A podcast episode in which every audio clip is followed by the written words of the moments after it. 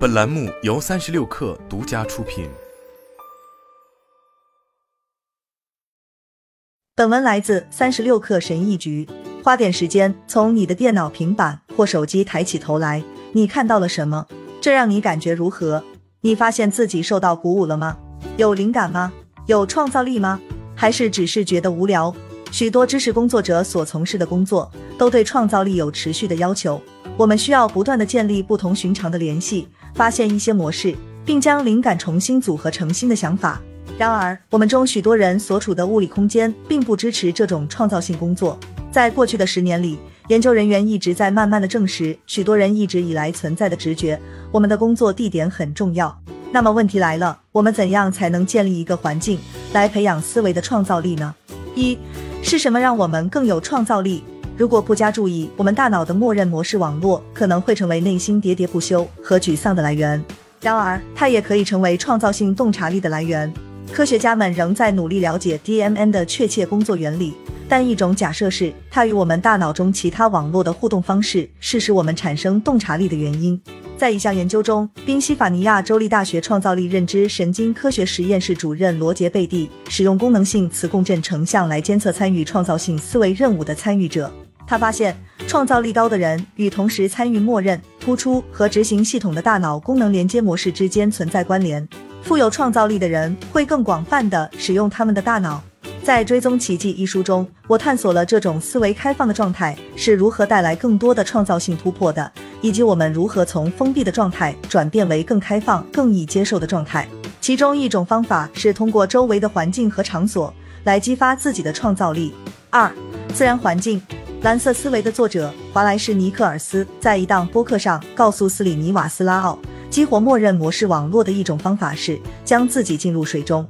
这限制了我们在视觉、听觉和身体上的感官输入，并为我们打开了一个认知、情感、心理和社交技能的工具箱。而这些技能我们并不总是能得到。除此之外，让自己沉浸在公园和森林等绿色空间，也能让大脑产生冥想效果，激发创造力。这些非过度刺激的地方可能会让我们获得适量的感官刺激和平静，让我们观察自己的大脑工作。三、城市环境。也许你是那种喜欢在城市中生活的人，就像艺术家、音乐家 Talking Heads 的创始人大卫·伯恩一样。这位多重创作家在他的《自行车日记》一书中记述了探索世界各地城市的经历。城市为什么会激发创造力呢？麻省理工学院潘伟领导的研究团队发现，社会关系密度高的城市往往有更高的生产力和创造力水平。这可以通过国内生产总值和专利数量来衡量。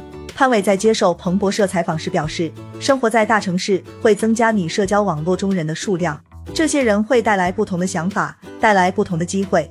在城市里，你还会与其他伟大的人会面，这可能会对你有所帮助。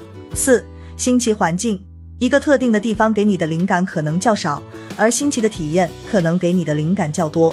美国心理协会发表的威廉马多克斯和亚当加林斯基的研究发现，在国外生活的经历和创造力之间有着很强的联系。持续接触新的想法和国际旅行提供的经验，有助于打开思维。当然，你不必成为数字游民来体验一个个的新地方，即使是沉浸在一个与你习惯不同的地方，或参观一个新的博物馆，也可以为你提供新奇的体验，提高创造力。五、如何让你所处的环境更能激发创造力？不是每个人都能走出办公室，在公园里工作一个下午，或者去泰国旅行寻找灵感。但好消息是，我们在了解不同环境在激发创造力上的细微差别后。可以将这种环境带入工作空间。